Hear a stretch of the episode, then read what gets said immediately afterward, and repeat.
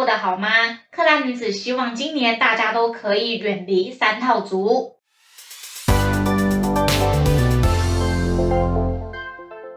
Hello，我是拉菲。大家好，我是尹拉。呃，我们这一集一样是在一月三十号录，然后我先说，就是因为我们也都蛮忙的，可能没有办法对对对每周每周录。但是我们会就是还是会想很多的主题这样子，然后来慢慢的就是分享给大家这样子。对，所以嗯就我们有时候会在一天里面可能录个两三集。对对对对对，然后播出跟大家分享。当然，就是如果忽然有什么重大的时事，我们还是会忽然临时录一些东西啦。对对对，因为只是想说跟大家讲一下，哎，到底为什么我们每次录的时间点好像都在同一天？对对对，然后今天这一集呢，是因为就是其实我们前面几集都讲了蛮多关于呃你要重视基本面呢，或是那种停损的重要性。然后这一集是在放大一点，就是我们所看到周边朋友，也就是散户上面投资的盲点。嗯，因为就是呃，一般人相对于在法人圈里面的人，就是你所看到的理论上可能会比较局限一点。嗯，然后，所以还是就是会有一些盲点存在。当然，我们还是会有盲点，可是我觉得相较于散户，所看到的东西会比较广泛一点了，我觉得。对，因为像我就有感受到，因为有时候朋友也会来问我嘛，我可能就说，哦，你可能可以观察哪一些标的，他马上就会说，隔天就说，哎，那我现在要进去买了吗？然后我还跟他说，那你要可能要分批买进，就是他竟然不能理解什么是分批买进。哦，对，嗯很多、很多那个很多，我知道身边朋友也有这样，就是很多时候你跟他讲股票，有的时候你只是在跟他讨论，就是说我对于今年我可可看的，就像你讲很多的标的这样子，那你提供给他你的想法，然后你的目的只是希望说他能够去多关注这方面的。诶，产业跟股票，对对对对，但是其实蛮多人会好死不死，他就直接回去，然后隔天开盘的时候，他可能就按下去了，你知道吗？可能是就是真的，就是直接买买不少，就是比喻他有三十万好了，他可能就直接三十万都买进。对，他说你上次跟我讲，但是你会觉得说，我只是在跟你讨论而已。如果你真的要买进，你是不是也应该跟我再讨论一下，类似这样子？然后我觉得不分批买进还蛮危险的，因为世事难预料，你不能预测，我们永远没办法预测现在大盘会发生什么样的事情，或者国际形势，对或者是中国又来了一个嗯什么样的政策。所以如果你一次就 all in 你很多的资产，我觉得非非常的危危险，对，而且嗯就像我们今前几集有在提讨论说，我们今年是高手盘嘛，对对，然后凡是就是进买股票的时候，你要慢慢买。所以你想想看，你看前几如果是因为呃去过年前，现在封关了嘛，对这样之前你会觉得说，你可能某些某一天就是某某那几天股票呃。大行情一直跌，美股一直跌，非半一直跌，泰股一直跌，你可能每一天都会觉得你是怎么在低点，但是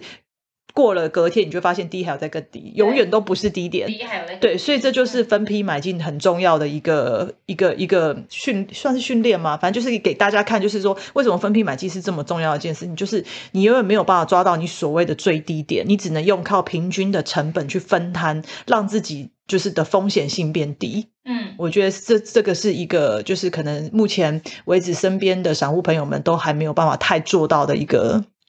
事情。但我不懂为什么会做不到，因为就是你就是分批买啊，你不要一次买进去、啊。我觉得可能一方面，他你所谓的分批，他也不晓得要分什么批，因为其实很多人会喜欢见红就买。哦，，对，这这这其实是一个通病，就是、但是对我们诶可能有观察很久的人来说，我们其实比较喜欢买黑。我我其实也是比较买黑耶。对，但黑对我们来说就是第一成本一定变低嘛，对对不对？然后风险变小嘛。但是呢，就就会大家就会有那个心理状况，就是说，哎，那它会不会还会再跌？嗯，那今天今天跌成这样，他会觉得这股票好弱、哦，因为以技术面来看一定是这样，他会觉得这好弱，那我就等它止稳了再来买。嗯那通常等到技术面已经是止稳的状态的时候，那时候已经是已经已经是有一个价差在了，就是它一定是往上往上走了。所以这边可能也可以分成两个地方嘛，一个就是像我们买黑分批买进，嗯，但是其实如果从技术面来看，它因为像我也有朋友是很技术派的，对不对？嗯，那我觉得也 OK，因为他可能会在第一跟第二根的时候对买进去。其实这样子也会相对安全，因为像我们分批买，我们可能是呃，比喻十的资金好了，嗯，二二二这样买进，但对对但，是我们就会比较有风险，我们还是有风险在，因为我不晓得我现在买的嗯。那个低是怎样的低。我觉得这好像，我刚刚这样想一下，我这样忽然想，我觉得应该是，如果说你要买黑，我觉得如果应该讲，你如果是比较偏基本面的话，嗯对不对？我觉得就是建议就是，你如果你是逢，你就可以逢黑买，因为你了解它的基本面，了解今年是赚多少钱，所以对于你来说，你知道目前的状况是便宜还是贵。嗯，那我觉得，如果以技术派，其其实技术派的人很喜欢买红，对，我觉得你可以，你就是买突破的那一根，嗯。然后继续等待，然后，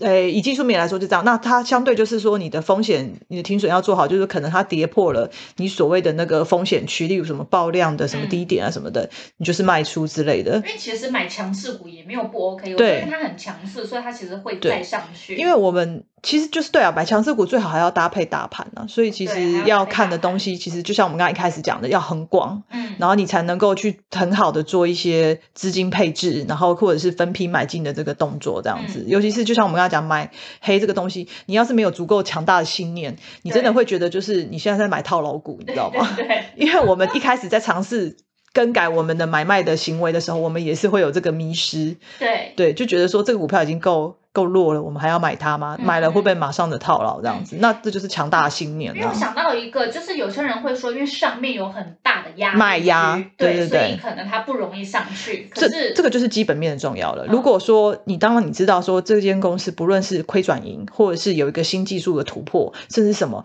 那些东西，你就会知道说它一定会突破。那所以你现在买的东西就是相对低，那未来的压力它就会变成支撑。哦，我觉得这是一个基本面最重要的一个地方，嗯。这样子。那你以技术面来说，它就是套牢套区啊，对它是套牢区啊。那你就等过了套牢，可是问题说你就是会跟我们会有所谓的价差，对。我们买在低点，那你就是买在套牢区的上面的时候，就会有那个讲起来对我们来说就是风险稍微大了一点，嗯就是这样子。然后第二个看到的就是很容易追高，没有自我的想法，而且比较不会去寻找有机会从谷底反转的族群。对对对，像追高这件事情，我觉得如果说您是个习惯追高的朋友，我觉得今年你一定做的不好。目前为止，目前为止绝对是做的不好，因为你你今年股票，如果你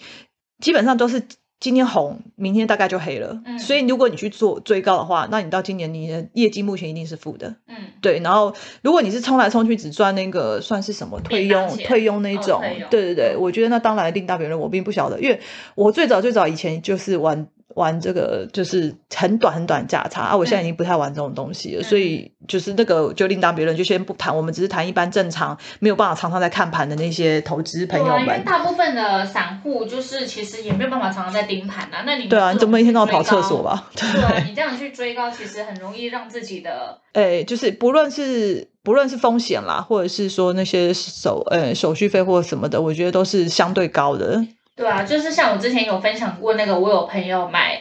诶，阳明还是长荣，反正就是买在那个两百元。嗯哼哼，那就是最高嘛，啊就是已经强势到不能再强势了这样。但是就是这是一个呃经验，就是居安，这算居安思危嘛？你居高思维，对居高思维，对你嗯当大家都在一头热的时候，你有时候正正好要用反向的想法去想它，就是每个人都知道它很好，每个人都知道它长得那么高，每个人都知道它业绩超强，然后甚至是就好比什么年终发很多，是每个人都知道情形之下。我讲句坦白，就哪轮得到你赚？对我讲句坦白，真的是这样。因为就是我们经营了一段时间，然后就有在最近有推出那个分享，然后会有送你们书的那个活动嘛，因为就是在讲那个投资最重要的事。它其实里面就是有提到说，它里面有一句话我非常的有感受，他就说，事实上你常常会发现是在持续下跌的过程中买进，很快就会看见亏损，真的是这样哎、持续下跌中买进，对，他嗯。就说，就是你买股票，其实你是在持续下跌中买进，你嗯不会一买完就马上看到它涨起来。事实上，你比较快看到的是亏损。对，会先小套。对，因为这个其实因为如果以我们这种分批买进看基本面，其实这种事情还蛮还蛮常见的蛮容易发生。你那种一涨哦，就是一一买就涨的那种股票，对不对？嗯第一就是你运气够好，第二就是什么，你知道吗？这叫做主力操作，你知道吗？对。但是我相信大家都是很正常人，就是不是每个人都是有认识这么多的主力，对对，所以我觉得我们还是要用正常跟健康的买进方式去做这些资金的操作跟调配这样子。对啊，因为除非你真的是每天有很大量的时间在看盘，你可以看到盘中任何的变化，还有你对筹码面这些都非常的了解。可是大家其实基本上就是一般上班族。对，然后看盘时间其实不够多，能真能够看的一些国际的新闻，甚至就是股票的行情，我相信都是在一些电视上，甚至是一些可能股票软体那边去摄取的这些经这些知识这样子。对对，所以我觉得就是我们还是就是。诶，用正常的那个方式跟逻辑来分配我们的买进的成本，这样子就比较稳健的方式。对对对，然后来关，就像我们讲，就是研究它的基本面，然后跟国际行情的算是。融合吗？还是 对，然后就是互相配合啦，对对对，然后这样子买进股票，我觉得才不用一天到晚就是像有的时候大跌，然后我们有的时候朋友就会这边讲哦，现在厕所一定很多人，为什么？因为大家都跑去厕所看盘。对对对，就是不要有这样的情形，你也要无论在工作，你也要舒服的工作，不是一天到晚担心你的股票或是行情什么之类的嘛，对不对？因为刚刚就讲到技术面嘛，所以就是之前我和以来有讨论到，就是有所谓技术面的迷失。对对对对对，就是说你也许现在看很是高点，嗯，但你这个还要搭配。这家公司本身未来的基本面，对，就如果说今年，哎，像你刚刚像那个拉菲刚才不是有举例一个什么联电吗？对对对，就是因为联电它之前法说会不是变法会嘛，隔天不是跌五六趴六七趴，是因为他讲说他们那个什么二十八纳米在二零二三年可能供过于求这样子。嗯。但我这边反正思考的是说，因为它现在股价也不到六十，嗯，对我印象中不到六十，但它今年好像可以赚，今年也许有机会赚六块。那如果以本一比来讲，它就是它就算它就是便宜，它就是。大概十倍而已，不到，或者是不到十倍，那就是以拉菲的看法，他就是会觉得，就是说，哦，现在这个股价其实是已经是太便宜了，但是以技术面来说，它就是什么破底，对，对不对？然后还是诶，类似什么，比如说像什么刚刚什么套牢区啊，什么，以技术面来看，这就是技术面的迷失，它就是会有这个状况发生。但是如果你搭配了很健全的，就很很好的一个基本面，你就会觉得说，我现在就是捡便宜的时候，对，对，就是差别在这个地方，这样。但我们并没有说什么叫你就要去买联电，因为其实联电它的股本比较大，其实它要上涨的也是要一段时间了，慢的。那有时候你可能还去找挑其他的标的会比较好。哦，对，就是看个性。我觉我觉得买股票有时候也看个性，看你是喜欢这种。哎，慢慢像慢牛似的那样子慢慢涨，还是说你喜欢就是有点浮动比较大的那种那种股票？但是无论如何，就是我觉得都还是要搭配基本面来看，嗯，然后技术面只是让你参考它的买卖点，嗯，然后或者是支撑压力之类的这样子，我觉得是这个样子，不要完全依赖技术面，因为技术面能看的东西我觉得有点少，嗯，我觉得有点少，因为你如果你很多次看，因为我之前。也不太懂基本面，我完全光看技术面的时候，有的时候就是很容易被所谓双八，然后甚至是。该赚波段钱我没有赚到哦，对他就是赚的很，因为很比较诶，也不能说狭隘，但是因为有些技术面很厉害的高人，他其实也做的还不错。但是对我来说，就是他就是看的东西不够长远。那我可能每天忙个半死，我可能赚不到什么钱，甚至就是可能没赔啦。然后但赚不到什么钱，你久而久之就会觉得说你每天不知道在瞎忙什么。嗯。但是如果说你把它很有效率的跟基本面融合搭配的话，我觉得对于你的操作会是一个很大的进步。这样子，对我我觉得应该是这样。嗯。然后。后接下来还有一个我看到的，就是有一些散户会忽略自己所能承受的风险这个部分，就是其实要拿来投资的钱本来就没有很多，然后可能又开融资或什么的，导致其实你手上的现金部位就会变得很少。然后因为在投资最重要的，呃，在投资最重要的是这本书上面，它里面其实有提到一个。他就是说，要安排好你的财务很重要，因为你要确保在最艰困的时刻都可以持有股票，嗯，对，不用被迫卖出。但这个是需要长期在进步，也要有很大就是强大的心理素质，嗯，就是如果你融资啊，然后你被断头，或者是这些钱就是你的所有，那如果你发生一些你生活上的变化，你可能就要去。呃，我之前还有听过我朋友说什么，他要卖股票去缴房租。卖股票去缴房租，我想说，这一开始买一定是觉得说我要我要我要买股票，然后来先来付房租，你知道吗？我觉得一开始想法一定说明是这个样子。对，我就想说话，如果你的房租必须要卖股票去缴房租的话，那你当时其实就不应该去买股票，哎。对啊，就变成他这个钱变成是他。生活的必须的钱，而不是多余的不会去动用到的钱。对，就是你赔掉，你可能也不太影响你生活层面。对，我觉得，我觉得这真要看。如果说你本身是有个正常的工作，那对于股票投资对你来说就是个被。动收入，你一定要清楚的去划分说。你要用出去的钱，一定是就像刚才那个拉菲讲的，就是他就是不太会动用到的钱，也不会去影响到你生活的钱。对，因为如果你不是拿它当工作的话，但是如果你是拿它当工作的，那当然是另外一个层次来讲。但是我觉得大部分人都是有个正常固定的工作，然后只是想多赚一点被动收入，然后跟一些投资这样子。所以我觉得这个必须要有。健康的、良好的投资的想法跟观念，这样子，不要抱着侥幸的心情。对 我那时候听到还很讶异，我想说什么？你要卖股票，对，房租可能一万多，然后你要卖掉股票，但是那个都可能是亏损状况，嗯哼，所以这个就是会面临到啊，你这样就是被迫卖掉你自己手上的股票。对对对，这样子其实就跟我们刚才说的什么分批进，那根本完全没相关。你分批进，然后就是要时间就是要拉长，然后你要赚波段什么之类，那这个根本就完全没有，因为你完全都被控制在于你的每个月薪、每个月房租钱这样子。对，然后其实我们也有想讲说，有时候如果你是投资台股的。电子股其实可能要看的全面一点，而不是只局限于在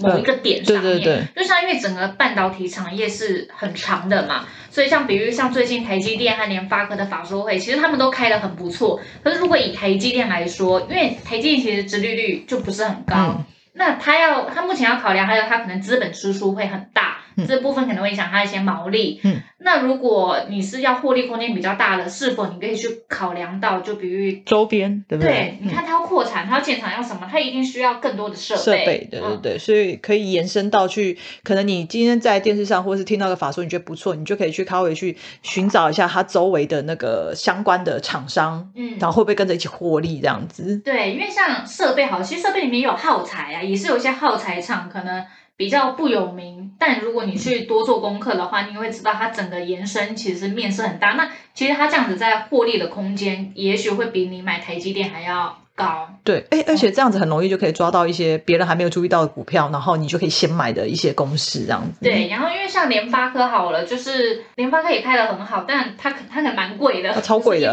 买不 买得起。嗯，那会注意到什么？就像比喻联发科很好，它的。封测像是哦，金源店好，因为联发科是金源店大客户，那一定也会好啊。嗯嗯嗯，就是要有这种联诶联想，算算算算联想力吗？嗯，对对，就是要有多多去训练自己，去多延伸，去多想一些东西，这样子，然后就可以去买到一些就是我觉得相对便宜，然后别人还没有发现的股票，这样。因为像台积电，我印象它还有它的封测厂，像什么财运那一些嘛，那这些也是可以注意。像呃，我记得那个。对，